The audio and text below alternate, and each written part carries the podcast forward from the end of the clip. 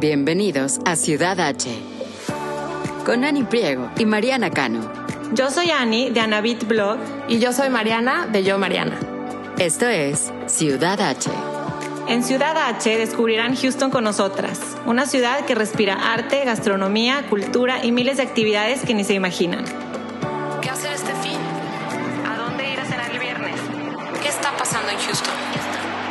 Desde restaurantes, bares y exhibiciones hasta eventos y viajes. Aquí encontrarán todo lo que tienen que saber para hacer de Houston su ciudad H.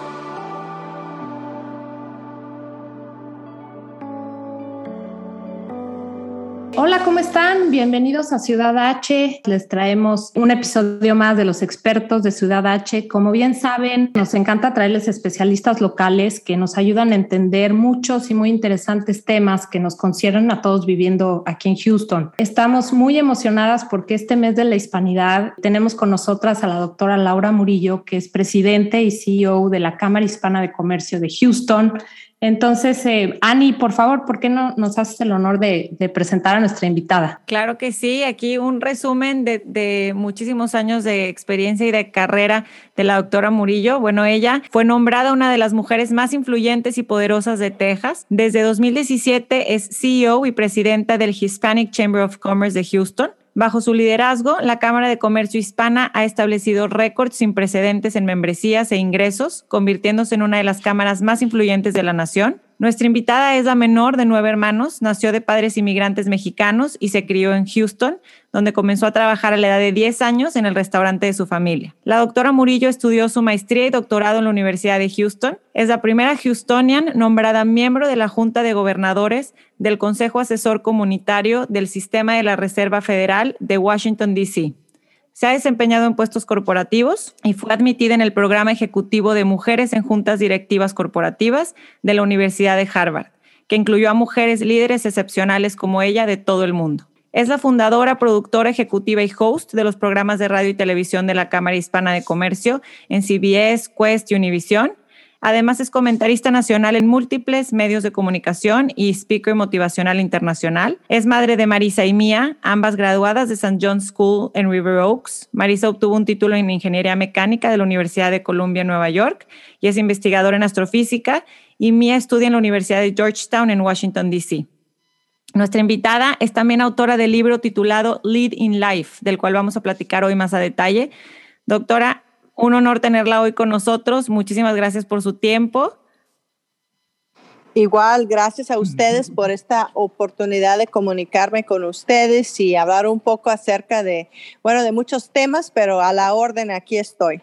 Muchísimas gracias. Pues queríamos comenzar esta entrevista conociéndolo un poquito más. Sabemos que su familia es de México y que tiene un, un cariño muy, muy grande por la ciudad de Houston y además una profunda admiración por sus padres y quisiéramos que nos platicara un poquito de ellos y de dónde son en México y de su niñez un poco. Sí, bueno, mis padres, eh, José y Tomasa González, vinieron aquí a los Estados Unidos como jóvenes y como muchos cruzaron el, Río Grande desde San Luis Potosí, Río Verde. Y ellos vinieron aquí a establecer sus vidas y como muchos sin saber el idioma, sin tener dinero ni, bueno, contactos aquí en este país, lo hicieron con ese sueño americano de poder llegar a, un país donde sus hijos podrían eh, abrir diferentes puertas. Y bueno, vinieron aquí hace muchos años y gracias a mis padres que tomaron ese gran... Eh, eh, viaje, ¿verdad? Y esa, ese gran paso de dejar a su país que querían tanto para otras oportunidades. Entonces, como muchos de los inmigrantes, yo estoy aquí gracias a todos los sacrificios de mis padres que fueron inmigrantes y lograron tener eh, su negocio donde yo trabajé con ellos desde la edad de 10 años y bueno, y al terminar mis estudios a la universidad a los 21 años yo ya empecé, bueno, mi carrera y desafortunadamente los dos ya han fallecido, pero él vivió a los 63 años y ella hasta los 83 años y bueno, hemos eh, realmente podido hacer tanto gracias a los esfuerzos de mis padres. Me, puedo imaginar el orgullo tan grande que deben de haber sentido eh, de, conocer su carrera, de conocer los estudios que tuvo. Sabemos que estudió Bachelor of Arts en periodismo en la Universidad de Houston y comenzó su carrera en comunicación en las cadenas como Univision y CBS y luego estudió la maestría y el doctorado en educación. Sabemos que empezó con su primer trabajo a los 10 años en el restaurante de sus padres y ahorita ya la vemos como presidenta y CEO de la Cámara Hispana de Comercio en Houston. Cuéntenos un poquito cómo fue que se integró a la Cámara de Comercio y cómo fue pues ese lapso de tiempo entre tan pequeñita que empezó a trabajar y ahora que ha tenido tanto éxito en su carrera profesional. Bueno, yo cuando terminé mis estudios empecé mi carrera en la Universidad de Houston. Estuve ahí casi 15 años y cada dos años me promovieron. Tuve unos gran líderes ahí que realmente creían en, en mi capacidad y me dieron mucho apoyo. Entonces, esos primeros 14, 15 años eh, aprendí bastante en la universidad terminé mis estudios con mi doctorado y fui una de las personas que fue invitada a trabajar en el centro médico con la ejecutiva del Hospital Memorial Herman y Children's Memorial Herman. Y ese entonces estuve allí siete años y fui la única latina en el gabinete ejecutivo de la ejecutiva Juanita Romans.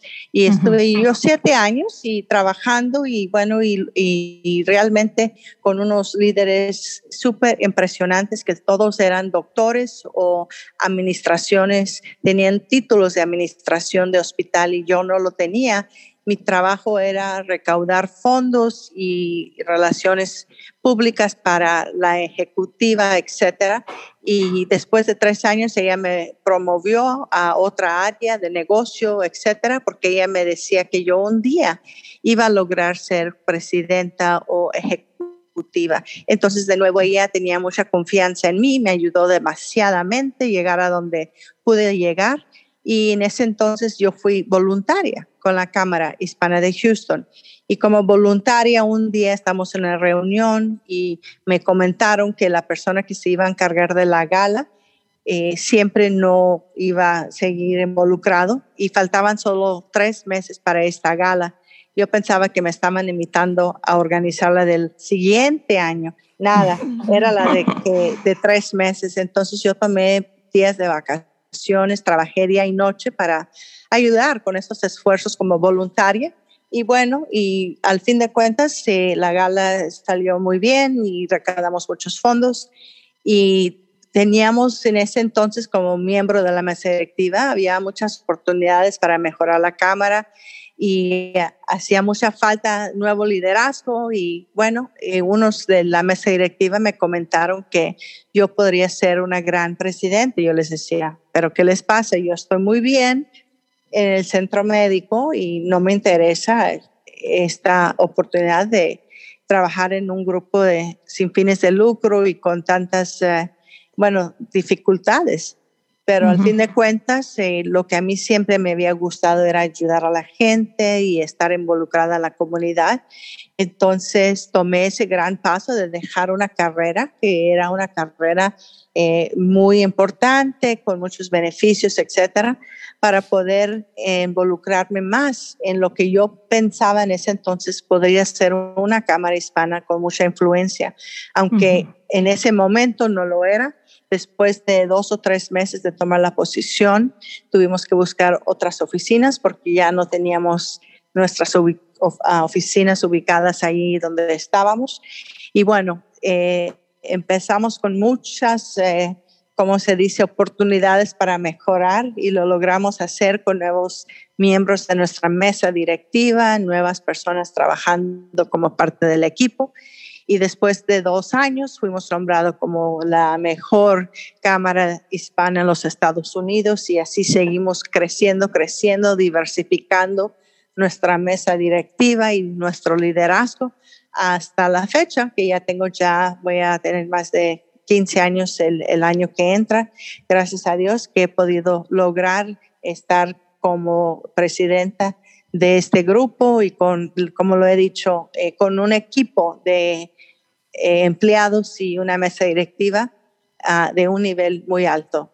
sus mentores tenían razón sin duda de, lo que veían en usted y, y del liderazgo que tiene y que seguramente muchas personas en, en su equipo lo ven así y por eso ha logrado tanto. Nos gustaría para que en la audiencia conozcan más específicamente qué es el Hispanic Chamber of Commerce y por qué es tan importante ser parte de él como empresaria o emprendedores latinos en Houston. ¿Qué, servicios proporcionan para, pues para los latinos que quieran emprender un negocio aquí en Houston? Sí, es, es una organización sin fines de lucro donde la gente se hace miembro, también estamos involucrados con los empresarios de empresas mayores. Ellos están involucrados como patrocinadores y nosotros ayudamos a conectar a las empresas pequeñas con oportunidades a nivel de empresas mayores. Además de eso, también ayudamos con referencias donde ellos pueden ir a empezar su plan de negocio para buscar acceso a capital, con diferentes oportunidades para las empresas pequeñas. Además, tenemos un instituto de negocio que se lleva a cabo cada año, el siguiente se lleva a cabo en noviembre, y esas son personas que son carpinteros, personas que tengan un restaurante, cortan cabello, quieren empezar un negocio. Es realmente un instituto para negocios pequeños y allí los armamos con diferentes personas con diferentes programas, no hay costo, todo se encuentra en nuestra página de internet y hay una sección en particular en español con recursos para las personas que quieran lanzar un negocio.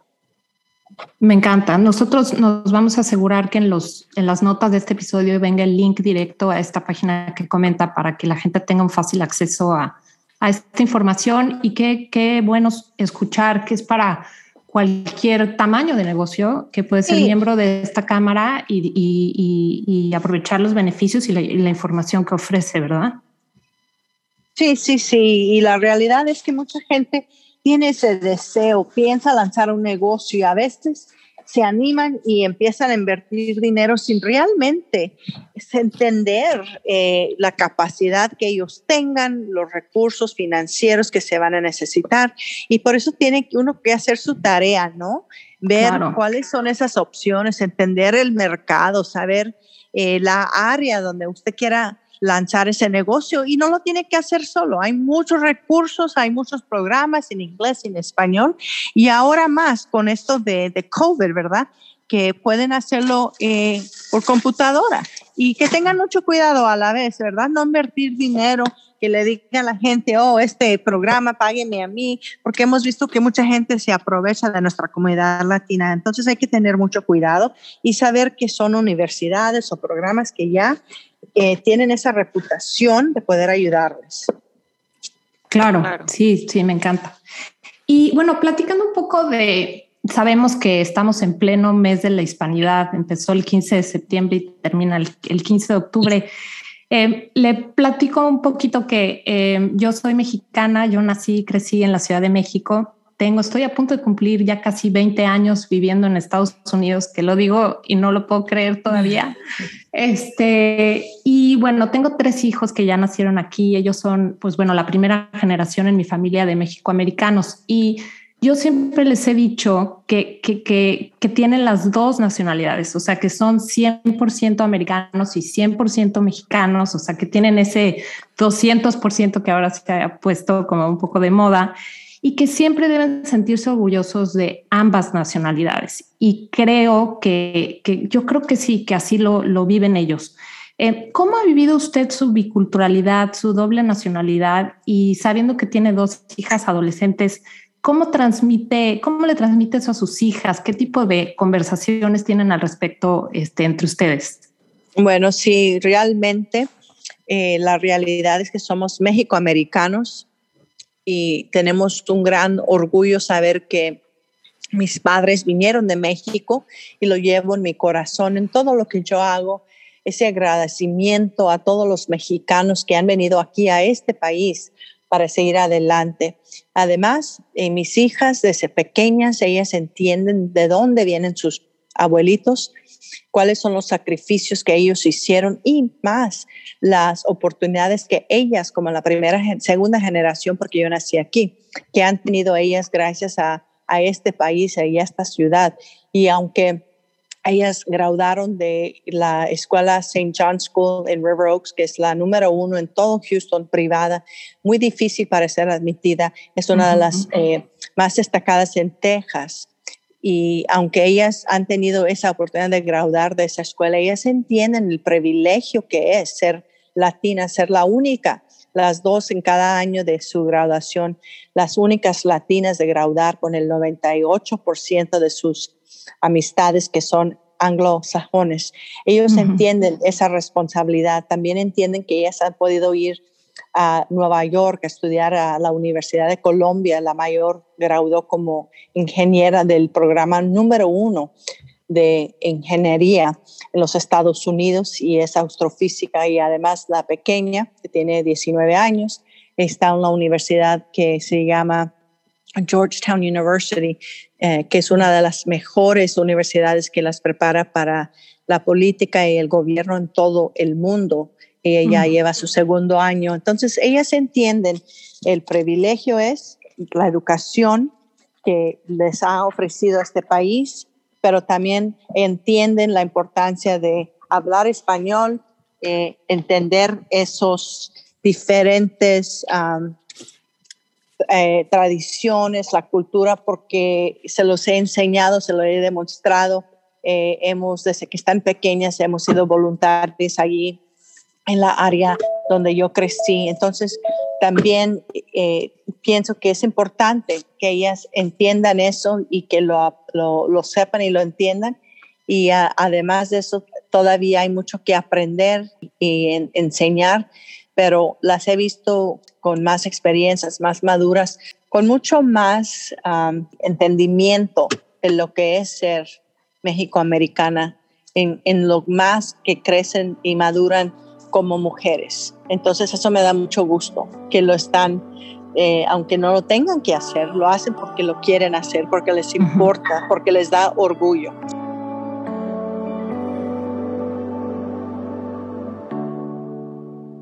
Claro, yo creo que llegan a ese punto gracias a todo lo que han escuchado desde chicas, a todo lo que han vivido en su casa, para que ya ellas como pues adultos casi, me relaciono mucho con lo que está diciendo porque yo también tengo tres hijos, eh, la grande tiene 16 y la otra tiene 14 y sí, ya están en una edad en la que ellas pues, desenvuelven sus propios pensamientos, sus propias ideas, sus propias conclusiones y pues al final sí son un resultado del gran trabajo que hace uno como padre por inculcarles las dos lugares de donde vienen, ¿no? Muy cierto. Y por otra parte, hablando pues de que en sus estudios eran las únicas latinas en su generación, cada una de ellas, Mariana y yo platicamos recientemente en un episodio pues de esta biculturalidad y de cómo la vivimos personalmente desde que vivimos aquí. Y quisiera saber si, si ha vivido usted o algún familiar cercano alguna discriminación en su vida personal o profesional por ser latina. Todos los días Desafortunadamente, el racismo sigue, aunque sea a veces a una forma diferente, que no sea tan directa, pero todavía lo estamos viendo y todavía tenemos que luchar. Por eso la diversidad, la inclusión y la equidad es tan importante hoy en día y que ojalá que en los años que sigan adelante seamos menos discriminados, pero lo vemos todos los días y desafortunadamente como migrantes ellos lo ven aún más que el resto de la población. Justamente estas tres palabras que menciona sabemos que son muy importantes y que es, es gran parte por la que escribió su libro Leading Life, Succeed in the New Era of Diversity, Equity and Inclusion, DAY por sus iniciales. ¿Pudiera ahondar un poco, doctor, en, estos, en, en estas tres? ¿Por qué es tan importante que cada organización, cada empresa, líderes en sectores públicos y privados, ONGs, eh, en fin, no, no son una opción ya, es una necesidad? Sí, todavía, y en lo que hemos visto, ¿verdad? En lo positivo es que la diversidad existe. Ya se ve mucha más diversidad. Donde estamos todavía muy atrás es en la área de inclusión, ¿verdad? Donde no estamos viendo en niveles altos, en niveles de decisión, en niveles de mesas directivas, el lanzamiento de estos profesionales que son los que hacen las decisiones. Las estadísticas nos indican que solamente menos del 2% de todas las mesas directivas de corporaciones privadas tienen miembros en su mesa directiva que son latinos. Y aunque a la vez, por ejemplo, aquí en Houston, el 42% de la población es latina, y eh, también, eh, además de eso, en términos de lo que estamos invirtiendo en la economía, que son más de 54 millones de dólares por año, seguimos solamente en la posición número 1.5 o menos de 2% en términos de capacidad de ser parte de la mesa o como, he, o como he dicho, como líderes de estas empresas. Entonces estamos todavía sumamente en una posición de no ser invitados a estas conversaciones. Se tiene que hacer en unos estados ya se han involucrado en, en decisiones que han sido involucrados por eh, legislación. Hay países que también se ha mandado por legislación que tienen que tener a minorías, mujeres en esas mesas directivas y si no, les están cobrando multas por no haberlo hecho. Entonces, de una manera o la otra, en mi opinión, vamos a llegar a esto aquí en los Estados Unidos y en Houston, porque se va a lograr, se necesita hacer porque no se ha logrado a la vez y ojalá que no se tenga que llevar hasta que se haga eso por ley. Pero si es justo y necesario, bueno, entonces que sea así. Claro, y gracias a historias como la de usted y al, trabajo que hace todos los días en la Cámara de Comercio, yo creo que tenemos que ver por fin un cambio, una, porque además, en, en, mi opinión, se juntan dos factores, que es, pues sí, la comunidad latina y luego además como mujeres entra otro rubro ahí importante en el que somos todavía menos invitadas a, las a, esas mesas de decisión, desgraciadamente todavía en estos días, ¿no? Los estudios indican que las empresas que sí lo están haciendo, se sabe que el 25% de los ingresos de esa empresa suben hasta el 25% por tener a una mujer o una minoría en esa mesa directiva. Entonces, para nosotros es muy sencillo que lo hagan porque es lo que se debe de hacer y si no lo hacen por eso, que lo hagan porque les va a ayudar en términos de sus ingresos. Claro, Exactamente. los beneficios son, son, son tangibles y ya cada vez más evidentes. Entonces, claro. Uno de sus grandes consumidores es la comunidad latina. Exacto, y que tenemos que crear contenido para esa comunidad y que tenemos que crear oportunidades para esa comunidad y productos para esa comunidad y lo único que va a hacer es enriquecernos, no, no solo económicamente, sino de, eh, cultural, gastronómica. De hecho, aquí en Ciudad H platicamos de todo lo que ofrece nuestra increíble ciudad de Houston en el mundo del arte, en el mundo de la gastronomía, en el mundo de la, de la cultura y me emociona mucho cuando me doy cuenta que gran parte de esas cosas han sido contribuciones de la comunidad latina, ¿no? Entonces, eh, me encantaría saber, ahora que celebramos el mes de la, de la hispanidad, ¿cuáles son los casos de éxito o sus historias favoritas que tenga en cuanto a contribuciones de latinos específicamente aquí en Houston, en cualquiera de esos diferentes eh, sectores? Bueno, tengo una historia de una pareja que vino de Colombia. Vinieron aquí sin sus hijos porque querían saber un poco más de la comunidad del sistema. Él como dentista, ella como reportera en comunicaciones, vinieron aquí a Houston. Él no pudo lograr cambiar su licencia como dentista, empezó como asistente estacionando los, los vehículos. Ella estudió inglés en, en uno de los colegios aquí y los dos empezaron a estar involucrados en diferentes organizaciones para lanzar su negocio. Yo los conocí hace unos 10 años cuando ellos fueron nombrados como finalistas de empresarios del año en nuestra Cámara Hispana de Houston y hoy en día ellos tienen su negocio de salud que se llama Biomedic. Él se llama José Habib y ella es Diva Irazo. De nuevo vinieron aquí desde Colombia para empezar una nueva vida. Lo han logrado con mucho sacrificio, con mucho esfuerzo. Sus hijos graduaron de las universidades aquí en esta área de Baylor, de Austin, y los dos hijos eh, han participado en nuestra cámara. Uno de ellos fue graduado de nuestro programa de líderes emergentes y es una historia de muchas que tenemos de inmigrantes que vinieron aquí, trabajaron duro, se educaron, se enseñaron a hablar inglés y han logrado ese éxito. Y para mí, el mes de la hispanidad es un tributo a familias como la de Diva y José de Biomedic. Me encanta, me encanta eh, escuchar historias así. Creo que también vale mucho la pena compartir dos grandes eventos que sabemos que vienen pronto, organizados por la Cámara de Comercio. Sabemos que viene el Launch Exposición Anual y sabemos también que viene otra gran fiesta del Día de los Muertos que va a organizar la, ciudad de Houston. Nos encantaría que nos platicara un poco más de esos eventos y como comunidad en Houston, cómo podemos participar. Pues todo se encuentra en nuestras páginas de internet, Houston Hispanic Chamber of Commerce o Día de los Muertos, que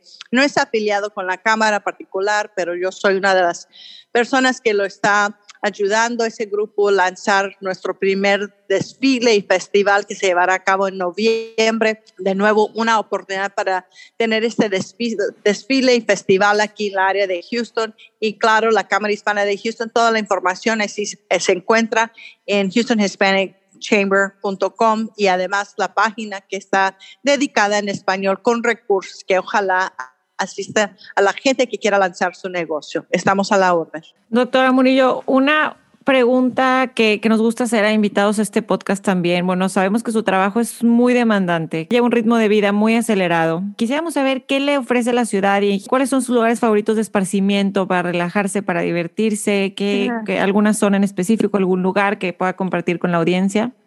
Bueno, yo creo que estamos muy afortunados en vivir en una ciudad que ofrece tantos restaurantes increíbles, entonces tenemos ese gran privilegio de salir, disfrutar diferente comida de todo el mundo. Entonces, para mí, poder salir con mi familia y amistades a un restaurante, compartir esa cultura, ese ambiente, eh, lo disfrutamos lo más posible.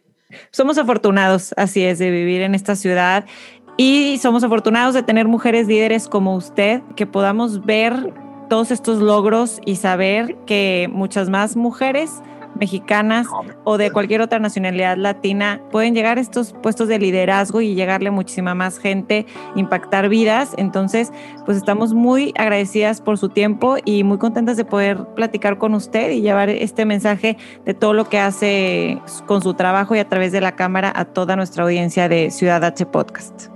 Bueno, muchísimas gracias. Estamos a la orden. Que pasen buen día. Gracias. Adiós. Hasta bye, luego. Esto fue Ciudad H